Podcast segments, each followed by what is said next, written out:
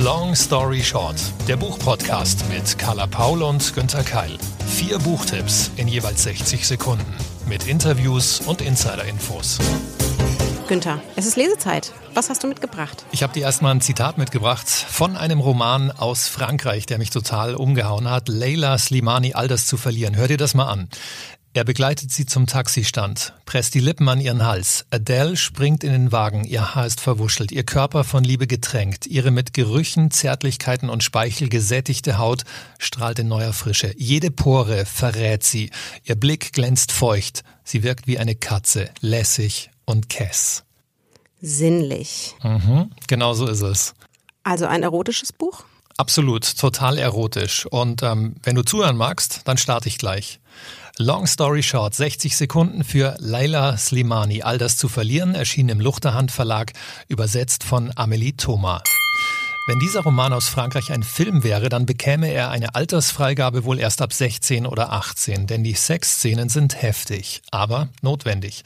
Denn Slimani erzählt von Adele, einer zerrissenen Frau. Nach außen führt die Journalistin ein privilegiertes Leben in einem schicken Pariser Viertel mit Ehemann und kleinem Sohn. Doch in ihr brodelt es. Adele sucht den Schmerz, die Gefahr. Sie liefert sich fremden Männern aus, möchte harten Sex haben. Ein wütendes Verlangen treibt sie ins Verderben. Schnell, klar und nüchtern porträtiert Slimani ihre Hauptfigur in einer stichwortartigen Prosa. Kann Adele ihrem wahren Wesen entfliehen? Diese Frage zieht sich durch den Roman. Nachdem Adeles Ehemann Richard einen schweren Unfall hatte, möchte er mit seiner Frau von vorne anfangen, aufs Land ziehen. Und ist das vielleicht die Chance für Adele, vor sich selbst in Sicherheit zu geraten? Oder wird dadurch alles noch schlimmer? Leila Slimani beschönigt nichts. Ihr Sex-Liebe-Lügen-Roman kommt mir so ein bisschen wie ein roher Diamant vor klingt weiterhin sehr, sehr heiß, aber auch als ob die Autorin da ein bisschen die Rollen verwechselt hat. Ähm, das, was du beschreibst von dem Hauptcharakter, das ist man sonst eher von Männern gewöhnt. Genau, das habe ich mir nämlich auch gedacht. Das kennt man total, ist fast schon so ein Klischee ja. in Büchern, in Filmen, in der Literatur, dass der Mann nach außen hin so ein ganz normales bürgerliches Leben führt, aber dann seine Sexfantasien auslebt im Doppelleben das macht jetzt die Hauptfigur und das finde ich auch toll, dass man endlich mal sieht, okay, funktioniert auch super. Das hat mich als Mann dann umgekehrt als Leser auch ähm, völlig in den Bann gezogen. Würdest du es als feministisches Buch beschreiben? Muss man nicht, kann man aber, weil der Frau ist einfach alles egal. Also sie pfeift auf die Rollen. Ähm, sie steht dazu, dass sie dieses Verlangen hat. Das wirft sie natürlich, bringt sie in extreme Situationen in jeder Hinsicht, auch Gewissenskonflikte, aber es ist ihr egal. Sie lebt das einfach aus und der Mann, ihr Mann in diesem Buch ist eher so der kleine Schwache, der versucht, sie zu halten und das muss natürlich scheitern. Das finde ich ja ziemlich spannend, auch allein im Kontext, dass ähm, du ja auch für den Playboy schreibst und dort die Literaturseiten betreust. Ja. Und da ist das ja wirklich mal ein ziemlich guter Alternativtitel, Alternativtipp, ähm, um, um mal sozusagen auch die, die erotischen Wünsche, die erotischen Vorstellungen der, der anderen Seite literarisch zu beleuchten. Absolut, ja. Und ich habe es auch für den Playboy rezensiert, ähm, weil ich mir dachte, das ist was, da können Männer auch was lernen, dass nicht nur Männer diese Rolle einnehmen, ja. sondern eben auch mal Frauen. Und ich finde den Ton toll, wie ich vorhin auch schon gesagt habe, dass das nicht irgendwie so ähm, typisch ähm, erotisch geschildert ist, sondern auch hart irgendwie, ja, und klar und, und deutlich. Ich finde Erotik ist total wichtig, auch in der Literatur, natürlich. Ich vermisse bloß oft einfach die literarische Qualität in solchen Romanen? Wie sieht das hier aus? Geht mir auch oft so. In dem Fall hatte ich überhaupt kein Problem, weil dadurch, dass Slimani so eine ein bisschen distanzierte, dokumentarische, kühle Art hat, das zu beschreiben, kommt sie nicht in diese Falle. Du kennst es sicher auch, so Sexszenen manchmal, bei denen man sich beim Lesen denkt, oh Gott, nein. Nee. Ja, wo man schon weiter, weil man selber so, einen leichten, so eine leichte Gänsehaut vor Peinlichkeit ja, hat. Ja, genau. Geht mir oft so in, in Mainstream-Thrillern auch, wenn dann so, ja. oh Gott. Die Frau wird an die Wand gepresst. Ja, ganz, ganz schlimm. Und das ist hier hier anders, weil man merkt, ich würde es jetzt vergleichen wie in der Kunst. Du gehst in ein Museum und hast ein Bild, ein erotisches Bild. Ja. Und es hat nicht so dieses schmierig-schleimige, sondern, sondern es hat was Sinnliche. Genau. Ja. ja. Und das macht Slimani wirklich ganz, ganz toll in, in diesem Buch auch. Ich glaube, bei dir ähm, ist es jetzt nicht ganz so heiß, aber wir bleiben in Europa nicht ganz so sexuell heiß. Das wäre auch sehr, sehr schwierig. Genau, ähm, wir reisen von, von Frankreich nach Italien. Und ähm, es geht nämlich über einen, einen Roman ähm, aus der Sicht eines Kindes. Aber ich steige gleich ein, natürlich auch mit ähm, einem passenden Zitat. Die fürchterliche Kraft kam wirklich, aber sie packte mich an den Schultern, hob mich hoch und ließ mich in den Himmel fliegen. Ich drehte mich und drehte mich und konnte mich nirgends festhalten, kein Halt und keine Hoffnung. Nur die Luft um mich und das Meer unter mir und ein verrückt gewordenes Herz, das mein schreckliches Geheimnis nicht mehr verbergen konnte. Ich war acht Jahre alt und konnte noch nicht schwimmen. Das heißt ein bisschen schon, aber schlecht und nur im niedrigen Wasser und das ist eben nicht wirklich Schwimmen. Das ist, als würde man Fahrrad mit Stützrädern fahren. Das ist wie wenn man in den Augen seiner Mutter schön ist. Nur wo man nicht mehr stehen kann, schwimmt man wirklich. Und ich konnte kein bisschen schwimmen. Wow, das macht auch gleich richtig neugierig. Also das heißt, dieses Kind, dieser Junge erzählt. Genau, und äh, das ist praktisch sozusagen das titelgebende Zitat, weil das äh, Buch heißt, wo man im Meer nicht mehr stehen kann, von Fabio Genovesi. Und es ist ein autobiografischer Roman. Das heißt, der Autor erzählt hier sozusagen ähm, als Erwachsener aus der Sicht eines Kindes von der eigenen Kindheit. Aber dazu mehr in A Long Story Short, 60 Sekunden, wo man im Meer nicht mehr stehen kann, von Fabio Genovesi, erschienen bei C. Bertelsmann. Übersetzung Mirjam Bitter, 416 Seiten. Fabio wächst Anfang der 80er Jahre in einem kleinen Ort in der Toskana auf. Es ist eine Kindheit, wie wir sie uns eigentlich alle wünschen inmitten von einer großen, liebenden und leicht bis, naja, sind wir ehrlich, eher stark verrückten italienischen Familie. Am Meer noch komplett ohne digitale Forderungen oder Möglichkeiten. Bis Fabius Vater einen Unfall hat und im Koma liegt. Niemand kann etwas tun, auch eben sein Sohn nicht, der den Papa doch so sehr vergöttert. Der Vater schläft sehr tief und wahrscheinlich, das sagen die Ärzte, wird er nach dem Aufwachen nicht mehr so richtig wissen, wer er ist, wo er ist und was man mit einem Körper auf einer für ihn fremden Welt so alles machen kann. Also macht der inzwischen zwölfjährige Fabio sich das zur Aufgabe und liest dem Vater im Krankenhaus alle Bücher vor, die er nur finden kann, und erklärt ihm dann die Welt. Als dies nicht mehr reicht, erfindet und erzählt er selbst Geschichten davon, wie er das Leben sieht. Fabio Genovesi hat seine eigene Familiengeschichte geschrieben, romantisch, lustig, märchenhaft. Ich war sofort eingenommen von diesem kleinen, aufrichtigen Jungen und seiner total durchgeknallten italienischen Familie und ihrem wirklich unabänderlichen Zusammenhalt. Eine Geschichte, die selbst voller Geschichten ist und jede davon ist ebenso lesens- wie liebenswert. Oh, klingt wirklich toll. Ich habe ihn jetzt schon ins Herz geschlossen, diesen kleinen. Ähm, es ist ja immer so, wenn Romane aus Sicht eines Kindes erzählt werden, also für mich ist es kein Grund, es nicht zu lesen, mich nicht dafür zu interessieren, aber es wird ja immer so diese Schublade aufgezogen. Also ist es auch eine Art Kinderbuch? Ja, finde ich auch immer ganz ganz schwierig, weil inzwischen ist ja, es gibt Kinderbuch, es gibt Jugendbuch, es gibt All-Ager und wo, also wo setzen wir da irgendwie die Grenzen? Hier haben wir ganz klar, also es wird das komplette Buch durchgehend aus der Sicht dieses Kindes erzählt. Ähm, es ist erst relativ, relativ jung, wird dann so langsam, geht es in Richtung Teenager. Aber es, es, es bleibt eben ähm, eine Sicht des Kindes. Ähm, er verwendet aber die Worte und den Stil, die Liebe, die Reife des erwachsenen Autors. Wie wir im Roman erfahren, kleiner, kleines Sneak Peek, kleiner Spoiler, hatte das tatsächlich dadurch gelernt, dass eben auf der einen Seite er seinem Vater diese Geschichten erzählen musste und er musste da früh erwachsen werden, als der Vater ins Koma fällt. Und er ist ein trainierter Geschichtenerzähler, weil äh, auch seine, seine männliche Verwandtschaft in der Familie ihn immer dazu angeregt hat, nicht zu lügen, eher zu flunkern vielleicht, um gewisse Missverständnisse vielleicht auch mit dem Gesetz äh, zu vermeiden. Und da war das natürlich sehr wichtig. Ähm, zusätzlich Damals ging bei seiner Großmutter der Fernseher kaputt. Und klar, so vor 40 Jahren in, in so einer kleinen italienischen Stadt hatte man nicht immer unbedingt das Geld, sich gleich einen neuen zu kaufen oder den reparieren zu lassen. Also was hat die Oma gemacht? Sie hat ihn auf den Fernsehschrank gesetzt und er musste die Funktion und die Unterhaltung übernehmen und von da ab Geschichten erzählen. Und das, das merkt man natürlich auch. Das klingt auch wieder total toll, aber auch habe ich so den Kitsch-Verdacht so ein bisschen. Also wie schafft er es nicht, in diese Ecke zu rutschen? Gar nicht. nee, also da muss man ehrlich sein. Ähm, Fabio Genovesi ist ein sehr, sehr charmanter Italiener, der, der sehr genau weiß, wie er seine Leserin da für sich und die Geschichte gewinnt. Man kann sich das als auch als Frau vorstellen, man möchte nicht vor ihm sitzen, man hätte keine Chance. An manchen Stellen ist es auch ein bisschen zu perfekt, ein bisschen zu gewollt. Aber insgesamt funktioniert es eben. Und entstanden ist so für mich wirklich ein perfekter Sommerroman für Strandkorb oder, oder Balkonien. So die, das Emotionale, ich hatte beim Lesen wirklich dieses dieses gleiche Gefühl, wie wenn man das kennst du vielleicht, wenn man in der Sonne so die nackten Füße in den Sand setzt. Oh, und das ist das Gefühl, das man beim Lesen von Wo man im Meer nicht mehr stehen kann hat.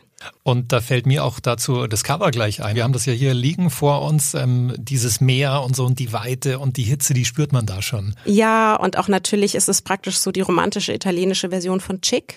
Mhm. Ne, es ist ja auch so ein Coming-of-Age-Roman, wo man sich ein bisschen zurückerinnern kann. Es ist mehr deine Generation als meine Generation mhm. und wo man auch so ein bisschen das Gefühl hat, damals war die Welt ja noch irgendwie in Ordnung. Ja, was natürlich nicht stimmt, aber egal. Das Aber Gefühl davon, hat man. davon lesen wir natürlich sehr gerne. Ja, du hast vorhin schon All-Ager erwähnt, als wir so über die Schubladen gesprochen haben. Und ich habe jetzt so einen typischen All-Ager rausgesucht. Das ist ein Buch vor gut zehn Jahren erschienen.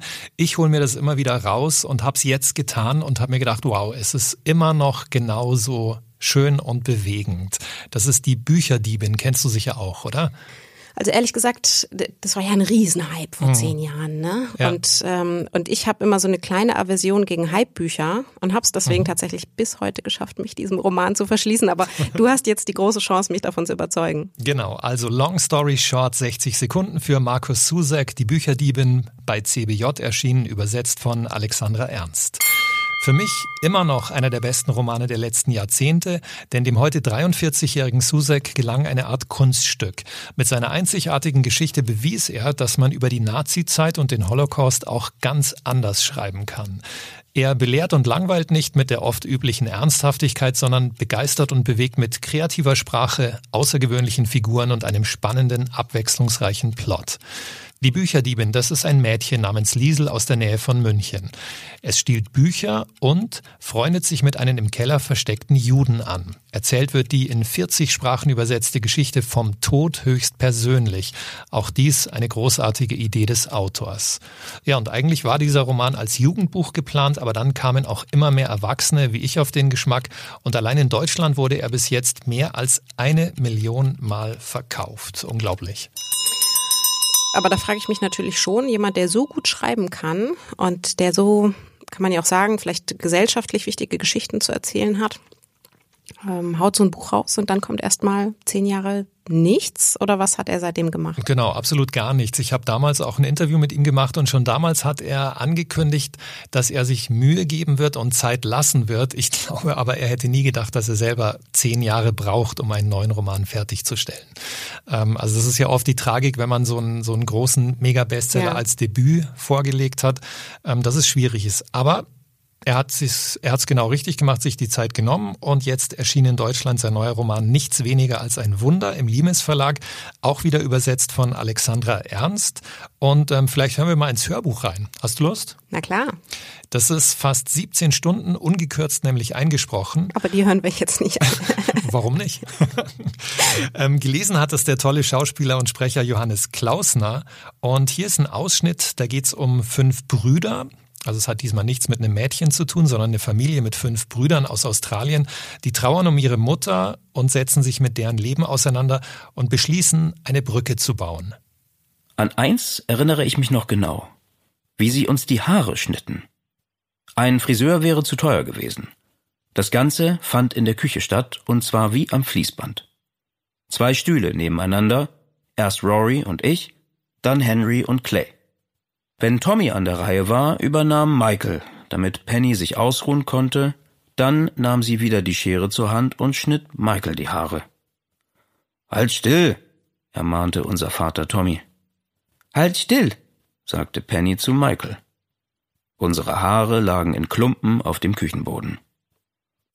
Manchmal, und bei diesem Gedanken bin ich so glücklich, dass es weh tut, erinnere ich mich daran, wie wir alle zusammen ins Auto stiegen wie wir uns buchstäblich stapelten.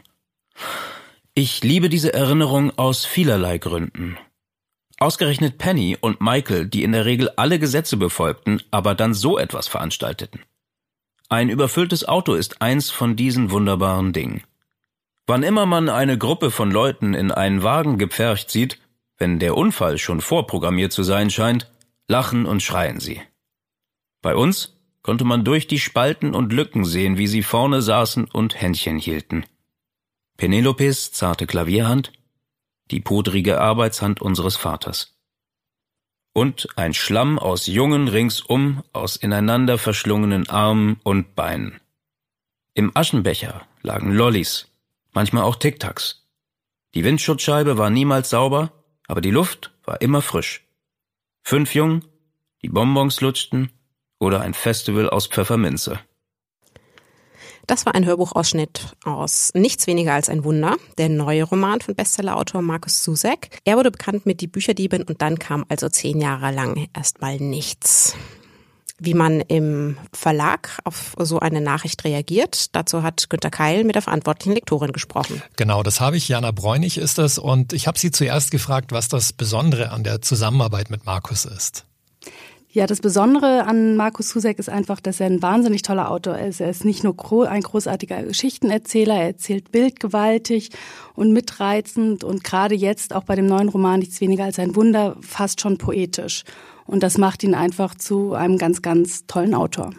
Ich kann mir vorstellen, dass lange, lange, lange, wirklich sehr lange Warten auf den neuen Roman, das war eine Herausforderung für einen Verlag, oder? Ja, was heißt Herausforderung? Also wir haben natürlich alle wahnsinnig lange gewartet, nicht nur wir, sondern auch ähm, die Leser und die Fans. Und der letzte Roman ist ja schon über zehn Jahre her. Und umso mehr haben wir uns halt gefreut, als endlich die Nachricht kam, dass er fertig ist. Und man wusste gar nichts über diesen Roman, nur dass es halt sehr, sehr persönlich wird. Und ähm, ich habe mich wahnsinnig gefreut, als ich ihn endlich lesen durfte und war extrem aufgeregt und ja, bin belohnt worden für das lange Warten.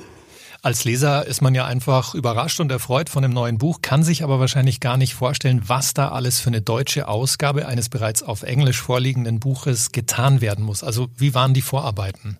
Also die Vorarbeiten haben ungefähr ein halbes Jahr gedauert, würde ich sagen. Es ging alles relativ schnell. Wir haben das Manuskript bekommen, haben es gelesen und dann musste Übersetzer gebucht werden und Außenredakteure gebucht werden und wir mussten Werbetexte schreiben und die Umschläge machen und das alles in Absprache auch mit der Agentur, also mit dem Autor.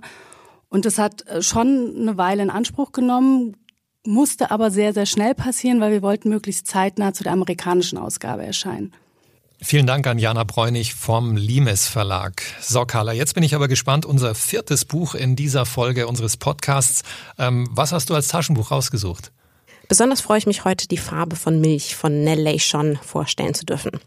Das ist 2017 zuerst erschienen im Eisele Verlag. Und das ist deswegen was Besonderes, weil der Eisele Verlag sich damals erst als unabhängiger Verlag gegründet hat und das tatsächlich so der, der Spitzentitel aus dem jungfräulichen Programm war. Und äh, damals in der gebundenen Ausgabe jetzt im Taschenbuch bei Heine erschienen. Und worum es geht, dazu in 60 Sekunden Long Story Short, die Farbe von Milch von Nell Leishon. Mein Name ist Mary. Mein Haar hat die Farbe von Milch. Und dies ist meine Geschichte. Im England des frühen 19. Jahrhunderts erzählt uns das junge Bauernmädchen Mary seine Geschichte. Als es in der eigenen Familie mit mehreren Schwestern irgendwann zu viele Mäuler zu stopfen gibt, wird sie an den örtlichen Pfarrer ausgeliehen. Dessen Frau ist erkrankt, sie kann weder sich selbst noch die Familie versorgen und so soll dies bis zu ihrer Genesung Mary übernehmen. Wo sie vorher zwischen Kälte und Arbeits- oder eher Sklavendienst aufwuchs und nur kleine helle Momente mit ihren Geschwistern hatte, öffnet sich nun für sie eine neue Welt. Eine Welt voller Respekt und Anerkennung für sie als Person, für ihren lebhaften, klugen, starken Charakter, der sie bis heute hat durchhalten lassen. Langsam aber sicher öffnet Mary sich dafür und zeigt den Menschen, der sie sein könnte bis die Frau des Pfarrers stirbt und sich auch dessen wahre Absichten offenbaren.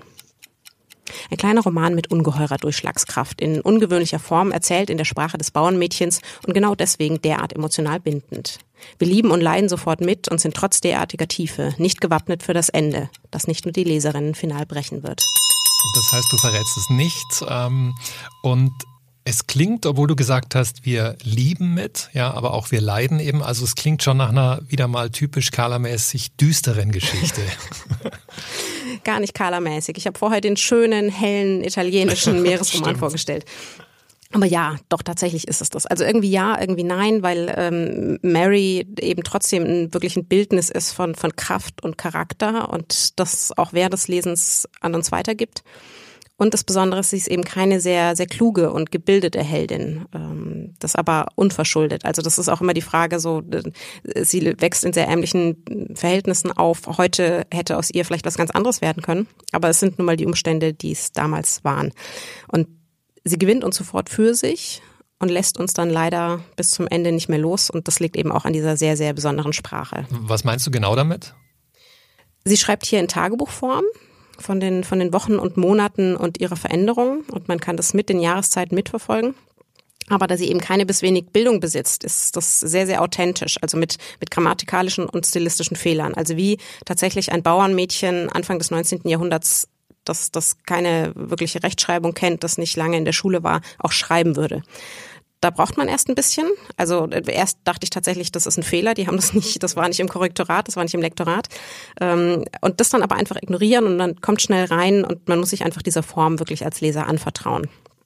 Aber genau deswegen kann ich eben sagen, auch so ein Roman und eine derartige Emotionalität, eine derartige Geschichte und ihre Art der Erzählung habe ich ganz selten gelesen. Und ich bin wirklich wahnsinnig froh. Auch nochmal vielen Dank an, an Julia Eisele damals, dass, dass sie es entdeckt hat und, ähm, und ihren kleinen unabhängigen Verlag geschaffen hat, ähm, damit ich es lesen konnte. Die Farbe von Milch. Du hast auch mich sehr, sehr neugierig gemacht. Aber das war's auch schon für heute mit Long Story Short. Vier Bücher, ein Interview, ein Hörbuch, eine Carla, ein Günther. Und die nächste Folge gibt's in zwei Wochen. Zu Risiken und Nebenwirkungen lest ihr den Klappentext und fragt eure Lieblingsbuchhändlerin und Buchhändler vor Ort. Long Story Short ist eine Kooperation zwischen Carla Paul, Günter Keil und der Verlagsgruppe Random House. Gleich abonnieren auf AudioNow, iTunes, Spotify oder deiner liebsten Podcatcher-App. Wenn euch unser Podcast gefallen hat, freuen wir uns über eine Bewertung auf iTunes. Und natürlich auf allen anderen Portalen. Die Links zu den besprochenen Büchern findet ihr in unseren Show Notes und wir freuen uns über Feedback, Rückmeldungen, Kritik, aber auch natürlich eure Buchtipps an podcast@randomhouse.de oder ganz einfach auf unseren sozialen Kanälen. Das war's. Tschüss. Happy Reading. Ich habe manchmal so die Sorge, dass wir so sind wie in 40 Days Later, dass wir hier aufnehmen und aufnehmen und dann machen wir die Vorhänge auf und alle sind Zombies oder tot. genau.